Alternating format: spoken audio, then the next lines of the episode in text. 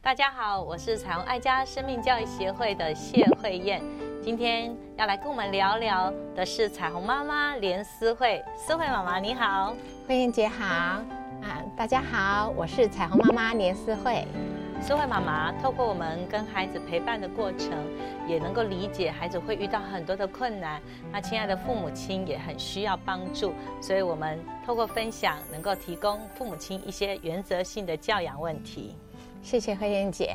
那想问慧燕姐，因为最近我有个朋友的小孩，他的小孩现在非常的迷游戏王卡，哇！然后正现在最近更发生一件事是，他会拿着妈妈给他的零用钱，偷偷的去买游戏网卡，可是他会骗妈妈，嗯啊，他会发现出现了说谎欺骗的行为。那碰到这种情况的话，做母亲的该怎么办呢？我想说谎这件事情是我们害怕面对困难、面对责任的一种逃避的方式。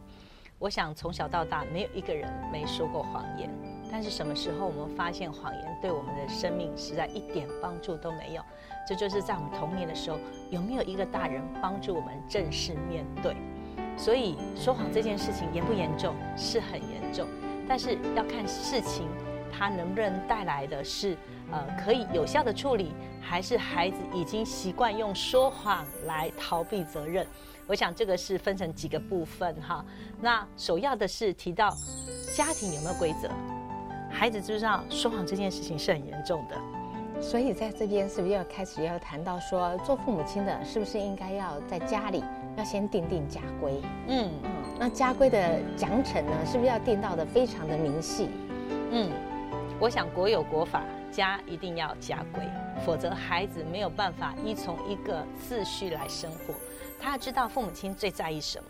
那我想很多的父母亲都没有时间好好跟孩子聊，每天跟孩子说的就是你功课做完了没有？你在学校表现怎么样？我们对孩子的生命跟品格从来不好好的聊。所以我建议你的家规跟家法一定要跟生命品格有关。我不知道思慧妈妈，你觉得说谎这件事情是不是你很在意的？我会非常在意这件事，因为我觉得一个孩子如果从小说谎，他大概表现出来的讯息，不外乎第一个，他是害怕你会责罚他，嗯，所以他才说谎。对，那这中间是破漏的说你们之间的信任度不够呢？否则为什么他要来说谎？而且诚信，他如果从小能够培养诚信，这会有关他将来一生的品格。对，所以说谎其实从某面看，他是要圆这个谎，或者是害怕面对困难、面对责任的追究，所以他以为他轻便的说了一个谎，哎，就没有人发现了。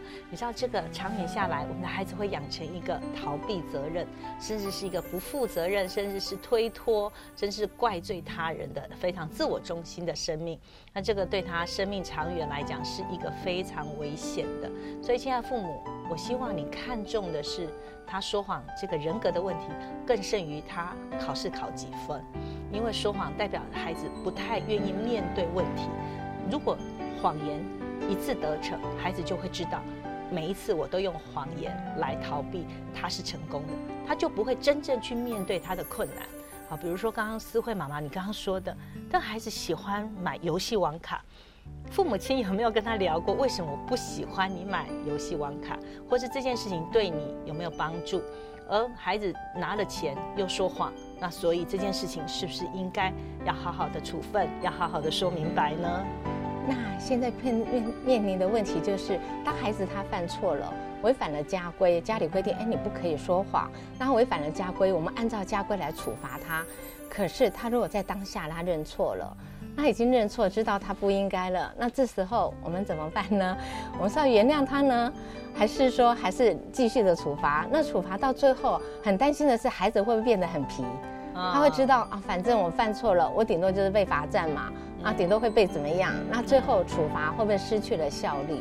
嗯，这是一个很好的问题。我真的在校园里面看过有些孩子，他就是很拗，他知道我得罪你了，我的老师生气了，我就让你打嘛。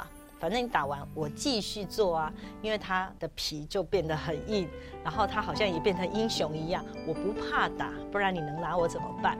所以如果你的赏罚落入了孩子也有对策的时候，那这个赏罚就没有意义了。呃，我要讲的是，亲爱的父母，你会不会觉得关系更胜于处罚？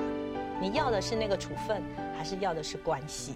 如果关系更重要的时候，你必须表达，在这个赏罚之前，妈妈为什么那么重视诚实？妈妈为什么那么重视跟你的关系？这件事情要让孩子更在意你，比更在意那个事情闯祸之后我怎么样逃避。孩子舍不得伤害我们的关系，孩子舍不得让你难过。我觉得我们要唤醒孩子那个与生俱来的良知。我觉得当一个人良知苏醒的时候，我觉得他知道怎么样在人前或人后你看不见的时候，仍然处事，仍然只知道怎么样安身立命。我觉得这是我更在意的家规或家法带来的一个保护。所以，如果孩子承认错误了，他一定要接受处罚，因为承认错误并不代表他可以免于这个我们当初所定的规则。因为人一定要有承担后果的经验。比如说，你没有好好把东西放好，你到时候就是找不到东西嘛。那如果每次都是妈妈帮你收好，他的经验就会告诉自己说，随便放也无所谓，反正妈妈总是会帮我找到。所以在童年里面，一定要让孩子去经验到承担后果的责任的必然性，这样孩子就会学会做负责任的人。就是语言的出口也是一个负责任啊，不只是行为，也是表达我是一个值得被信任的人。那这个东西对孩子漫长的岁月在跟人的相处上是一个非常关键的能力，他成为一个有诚信力的好孩子。但是处罚之后就不要往事重提。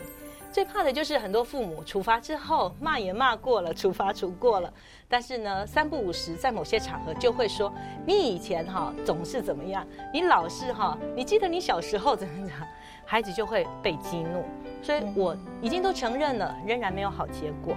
所以亲爱的父母亲，我们都会犯错，我们没有一次就会把事情做得好，但是我们需要一个愿意原谅我们，并且重新让我们可以重新做人的好父母。记得我们小时候也犯过很多错吗？但是别人会怎么样议论你呢？可是我们最在乎的是我们的爸爸妈妈。我仍然是你心目中的好孩子吗？我仍然是你心肝宝贝吗？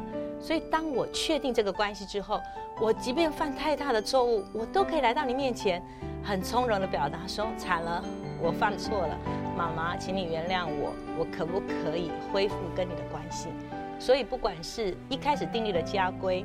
一开始订立的惩处办法，我觉得最重要的是，孩子出现问题的时候，是我们和好的开始，就是关系破裂了要恢复和好，这是很重要的亲子的修复。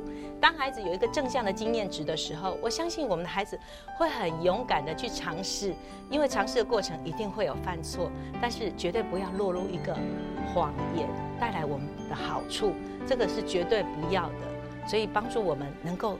正本清源的看说谎这个背后里面的生命动机，那所以诚信这么的重要，那我们该怎么样来帮助孩子知道诚信的重要，而且打从内心，不是因为有法律的关系而不去做那些违法的事，而且打从内心他就知道我要去遵法，我要去守法，所以要怎么样来帮助孩子知道这个诚信的重要？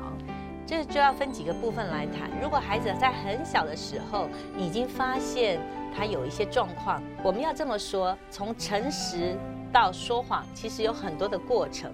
比如说，你发现你的孩子开始避讳谈一些主题，或是眼神闪烁，或是避重就轻，或是闪烁其词的时候，你就要洞察到他有可能倾向于说谎或是圆谎的这个状况，你就必须当机立断，因为人不会在一个诡诈的状况之下取得了利益之后又不照着做。你知道这是一个多么大的侥幸？他会发现他做了。嘿，结果你没有发现，你放过我了。哎，这真是一个好处。所以越小的时候，你一定要赶快介入，马上就能够把他揪出来。但是绝对要保有他的自尊，绝对不要公众于世，不要当着大人的面，不要当着他的同学的面啊，大咧咧的说。我觉得保有孩子的自尊力是很重要的。然后一定要告诉孩子说这件事情我很在意，绝对不可再犯。但是当孩子越大的时候，你必须要旁敲侧击，甚至你要让他发现你知道，但是你不揭穿，让他自己愿意跟你承认。但是当然，这个首要的关系是他很信任你。他跟你的关系是很爱你的，他舍不得让你伤心，舍不得破坏你们信任的关系。我想，这是我们必须要留意的。诚信里需要有榜样。我想，很多的父母亲，你常常跟孩子承诺了，可是我们有没有做到？我们有没有让孩子发现，诚信对我生命是一个极大的自由、极大的益处呢？对，所以父母亲要首先要做诚信的榜样，你才能够带出。果效出来，孩子才会跟着你的脚步去走。就好像我曾经有个例子，嗯啊，曾经在有一次已经下雨天，我跟孩子约好那个礼拜六要带他去看画展，可是那天下雨，而且变得很冷，再加上后来又临时有一些事情插进来。可是我当时这样记得我对他的承诺，所以当时因为我是把所有的事情都排开，我还是坚持大家去看画展。那我觉得因着那一次的事件，我孩子会认为说，哎，我是一个守承诺的母亲。所以之即便之后他在学校肯定有发生一些不好的事情，那我还蛮感动的是，他还是愿意跟我分享，嗯，因为他会觉得我们之间是没有秘密的，他不需要在我面前要武装，更不需要用借由那些谎言来兼顾我们之间的亲情。嗯，好棒的例子哦，思慧妈妈帮助我们去理解一个孩子怎么看父母，怎么活出诚信的好品质，对不对？这是我们必须理解的。我们能够让每一个孩子相信自己犯过错还是好孩子。在我们心目中，永远他是我们的心肝宝贝，但是我们会犯错。邀请所有的父母看重孩子的生命力，让我们每一个家庭婚姻更亲爱，儿童生命更精彩。